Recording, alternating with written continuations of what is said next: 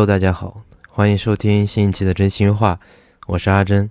大家看到标题可能会知道，这一期呢叫做阿珍独白，也就是我一个人讲。或许以后会成为一个新的板块。至于这期为什么是我一个人呢？因为正值五一假期嘛，瑶瑶出去玩，没有时间录播课，所以为了不断更，我一个人还是坚持录一期。大家可能会听出来啊，我的这个声音有点。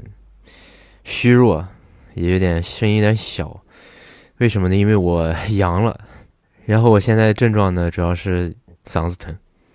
我算是理解当初去年年底大家都阳的时候所说的嗓子吞刀片是什么意思了，就是好像也不是非常影响说话，就是一咽唾沫就疼，吃东西也疼，非常影响一个人的精神状态，就是睡觉的时候嗓子疼到让你无法入睡的那种感觉。谁能想到我躲了三年都没有感染到的新冠病毒，反而在二零二三年的五一假期感染上了，首阳。所以大家暂时也不能放松警惕。如果不想得病的话，还是出门尽量戴好口罩吧。因为最近我不光是我单位，还是社会上，有很多陆陆续续的人都复阳或者是首阳了。最好还是不要阳嘛，大家。像我觉得我身体够好了，我以为我三年不得就是天选之子，不照样还是感染上了这个病毒。OK，我们说回正题。正因为这一期是我一个人聊呢，所以肯定不能像往期节目一样，跟瑶瑶插科打诨、开玩笑那种节目形式了。所以这期。我想说点什么呢？就是我这个五一假期这几天发生的一些抓马事件。那我就从离我最近的，就是今天中午刚刚发生的事情来说起。首先呢，这个故事的前提是，大家知道《银河护卫队三》马上会在五月五号上映。如这期播客发的时候，应该是已经上映了的。然后呢，重庆这边有一场。点映提前点映就是五月三号中午三点，然后五月三号呢刚好是这个假期最后一天嘛，我就把我需要早上中午先把我爸妈送到机场送走，我再开车去那个重庆一个地方叫北辰天街去看这场提前的《银河护卫队三》的点映。我离开机场的时候差不多是一点四十，电影是三点，我想着是怎么也。不会赶不上，但问题就是我手里有辆车是我爸妈跟朋友借的。我原本的想法是呢，先看完电影，然后把车还给那个借车的叔叔，因为那家那个叔叔刚好就在不远处。结果呢，我开到了那个看电影的地方，路上车就很多。我本来想的是五一假期最后一天，或许肯定不会说人非常的少。但我想的人应该是会少一点吧，因为毕竟应该有不少人已经踏上返程了嘛。结果我到了之后才发现，地下停车场直接都停满了，我连进地下停车场都要等，慢慢的你等在那个通道里，出一辆车才能进一辆车，到这种程度。然后我等了一段时间，差不多 在两点四十的左右进到了地下停车场。但是这里又有一个问题了，我的停车技术是比较差。然后我爸妈借这辆车呢，也没有没有别的意思啊。我爸妈借这辆车是，嗯，一辆路虎，所以它非常的大。我本来平时呢，顶多开个小轿车，还能稍微水平好一点。能找在那个已经几乎停满的停车场，可能两层楼就只有那么一两个车位了。他那里面的车位基本上都是我这辆路虎停不进去的，我最终不得不绕出去。我想着，要不然出去到街上街边找，再找找有没有可以停车的地方。最终我出地下停车场的时候，已经过了三点了，电影已经开始了。那对于我个人而言，如果一部我想看的电影我看不全，那也非常难受。所以我就决定，那今天这场电影我就没法看了。最终我还是就是去把车还给那个叔叔，等于说我就是从机场到城里跑了一趟，啥也没干。本来那个车要是远的话，可能那个叔叔还会自己过来开。我等于说是在城里光练了练车技，而且还没有提前看上我想看的《银河护卫队三》。最搞笑的是，我都没有停下车，就在里面找车位。出门的时候都交了五块钱停车费。这是今天早上刚刚发生的抓马事儿。其次呢，就是昨天晚上发生的一件非常惊险的跟单位跟我工作有关的事情，我非常愧疚的一件事儿。我呢是昨天中午测抗原测出来我是阳性的，但是我个人感觉我的症状呢比较轻。当时只是四肢无力和嗓子稍微有点疼，但其实整个人精神状态呢还是稍微不能说特别好吧，就是还行的那种状态。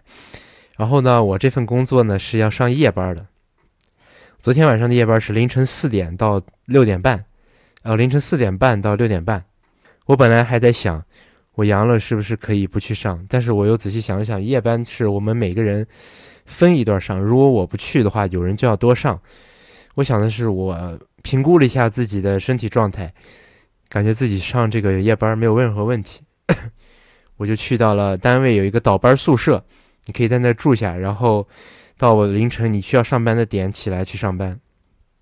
结果呢，发生大事，闹钟我没有听到，他们单位的人打电话找我，我也没有听到。直到我自然的醒来，发现已经是五点半了，我已经迟到了一个小时，我就立马起爬起来冲到单位，因为倒班宿舍就在单位，跟单位在一个院子，但毕竟你已经迟到了一个小时嘛，所以我还是非常着急的冲过过去。到了之后呢，其实领导也没有怎么说我，因为上我前一段的这个同事呢，是我跟我同一届来的这个人，他知道我阳了，可能就。领导看在我阳了的份上，也没有多说啥，就是说以后阳了呢，要告诉单位，要因为现在毕竟单位虽然说了阳了，只要身体状态好，就不能要求你说你不上班。但是呢，毕竟这个他们心里有个底嘛，知道你阳了，可能说以后让你晚班少上一点，还是什么的。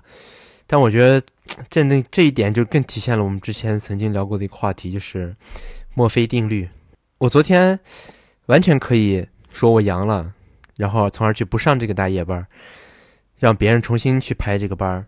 但是由于我我就是怕影响单位的这个整个流程，我怕影响别人多上，结果我就拖着一个病殃殃的身体，还是想坚持上这个大夜班，最终导致了我上一段的同事多上了一个小时，所以我还是非常的愧疚的。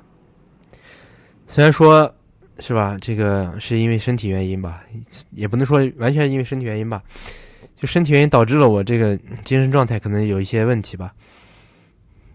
我现在到现在为止，我症状也其实都还好，但就是因为这可能肯定也是有这个病的原因，因为我以往上夜班的话，不管是上哪一个段儿，因为我们一般都是两个多小两两个小时到三小时一整晚，所以呢。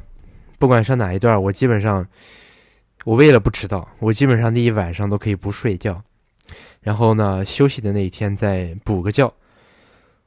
但是呢，昨天晚上由于我这个身体状态，我一躺下就就想昏睡过去，从而导致我没有听到闹钟，也没有听到他们给我打电话，反而导导致了更多的问题。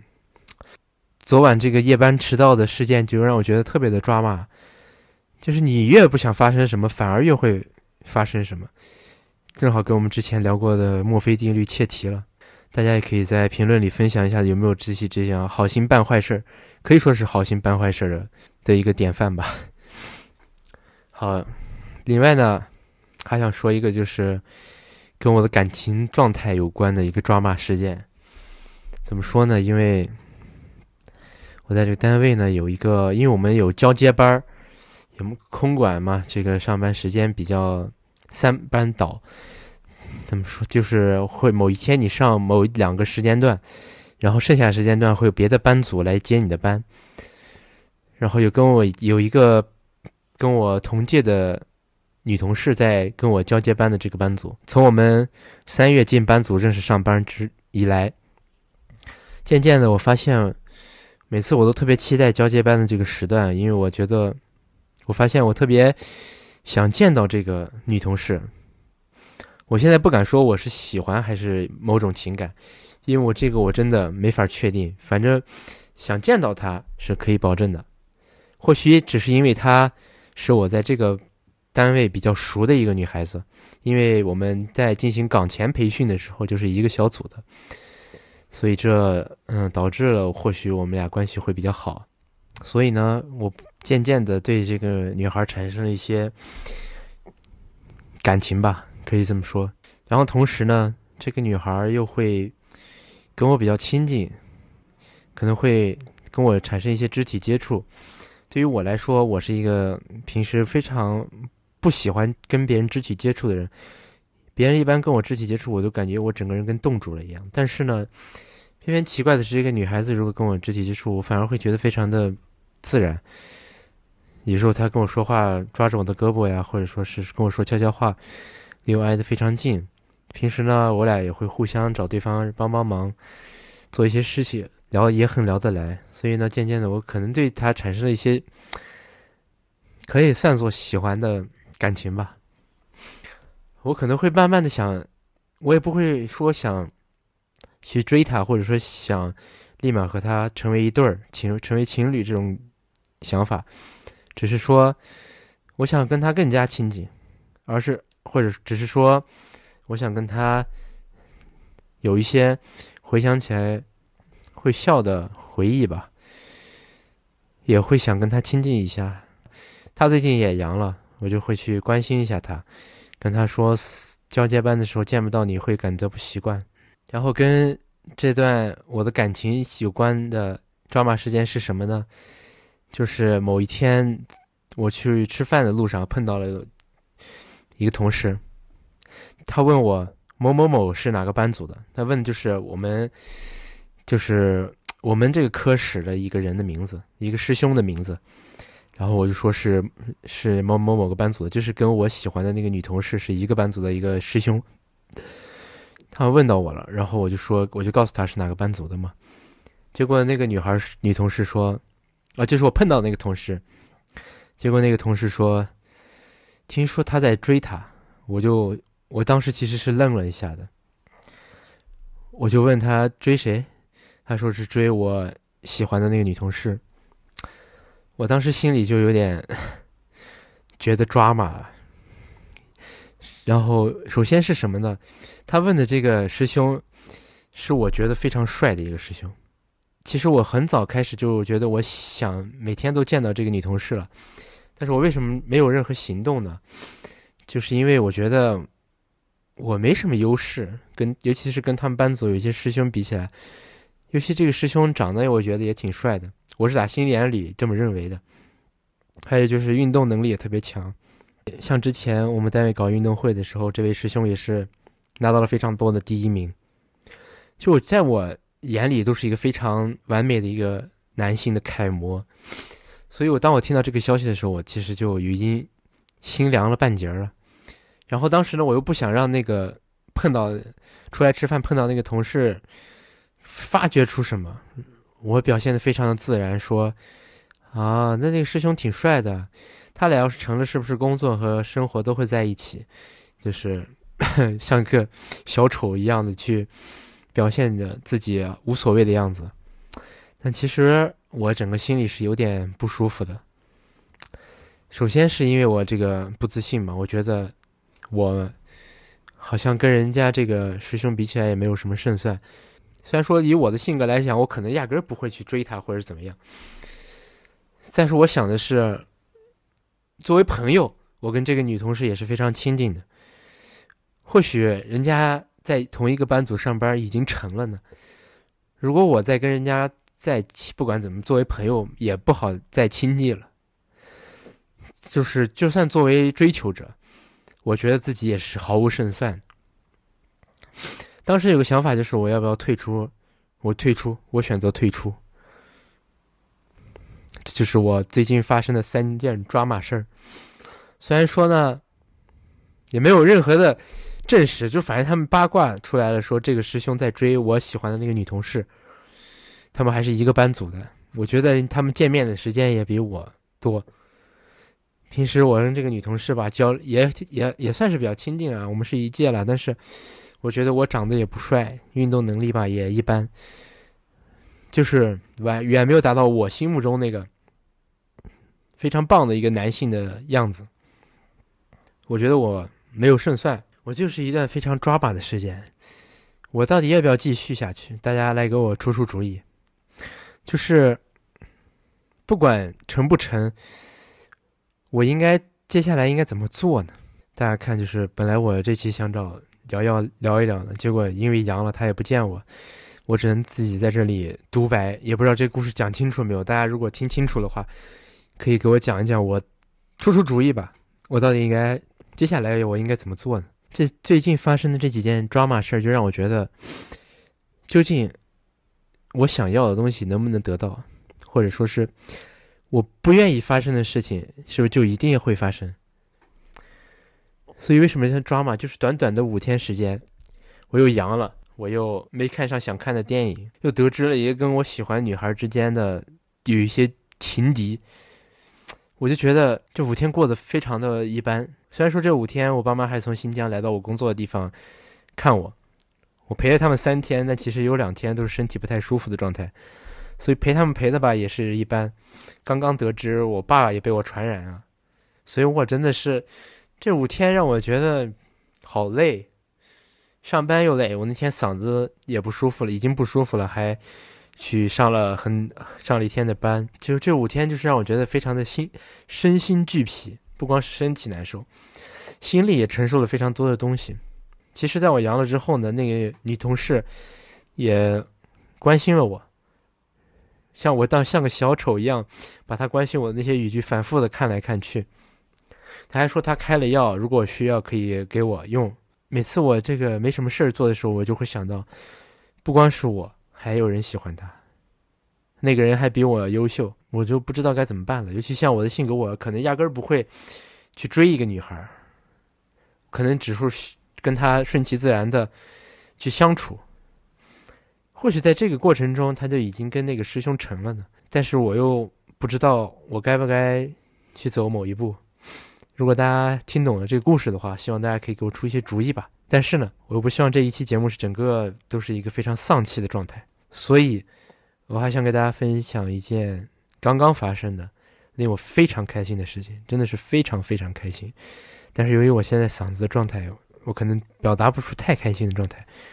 但首先，我想给大家铺垫一下，就是有个游戏叫做《非法》，我玩的呢是在这个 iPad 和手机上玩的这种手游。啊，我平我平时也不玩电脑游戏，我不玩那个《FIFA Online》，它那上面呢。根据你玩的水平，会经常出现一些活动，让你去抽球员，就抽球员的卡牌可以放在你的阵容里，不断的升级你的阵容。然后玩到现在呢，阵容里都是可能一百四左右的球员能力值。在差不多半年前吧，我最好的朋友小陈的这个大家都已经听过很多他的故事了，他也开始玩这个游戏，可能就是为了跟我一起玩吧。我们曾经都互相输过无数次。这个游戏输赢都无所谓，重要的是跟对方在一起玩就很开心。然后这半年来呢，也不知道他有为什么有这么多的时间去玩这个游戏，玩的非常的厉害，就抽球员运气也非常的好。当今足坛这个顶级的球星，他基本都抽到了，还都是能力值非常高的。最重要的是，众所周知，我呢是梅西的铁杆球迷。我自从我玩这个游戏开始，我的终极目标就是为了抽到他。结果呢，这半年小陈就已经抽到他了。他只玩了半年，我玩了十年，我从来没有抽到过。我只在转会市场花钱买到过，而且转会市场能买到的球员都是不是最新的，所以他能力值并不高。所以当初小陈抽到梅西，还是一百四世界杯卡牌的梅西，真当时对我打击非常的大。我当时真的绝望，我甚至想把这个游戏卸载，不想拼了。但是，我不知道是不是因为我阳了，老天照顾我，我刚刚抽到了一百四十一的梅西闪回荣耀活动，我玩了十年这个游戏，终于在今天完成了这个目标，就是抽到梅西。因为我觉得只要我的阵容里有梅西，我其他的球员再差我都能接受。你知道，就是偶像的力量就是这样的。我可能现在因为我整个人的状态没办法表示出我特别开心的样子，但是我就是想说，人生还是不要轻易放弃的。当时你你可能想象不到，我这个玩了十年，我每一我每一次抽卡牌的目标都是梅西，但是我十年了都没有抽到。但看到小陈玩了半年就抽到之后，对我打击有多大？我当时的心情可能很多人都不无法理解，毕竟这只是一个游戏。我又觉得，我又觉得，就像我前几十几分钟、二十分钟讲的，我又会觉得我想要的就是得不到。但今天这个目标终于完成了，甚至让我觉得我阳了都没有关系，是不是老天爷看在我阳的份上，终于奖励了我一次？所以就是想以一个开心的事情来做结尾。希望大家还是，虽然说五一假期已经结束了，但是大家还要继续对生活充满希望，勇往直前。所以这就是这一期真心话的全部内容了，我们下期再见。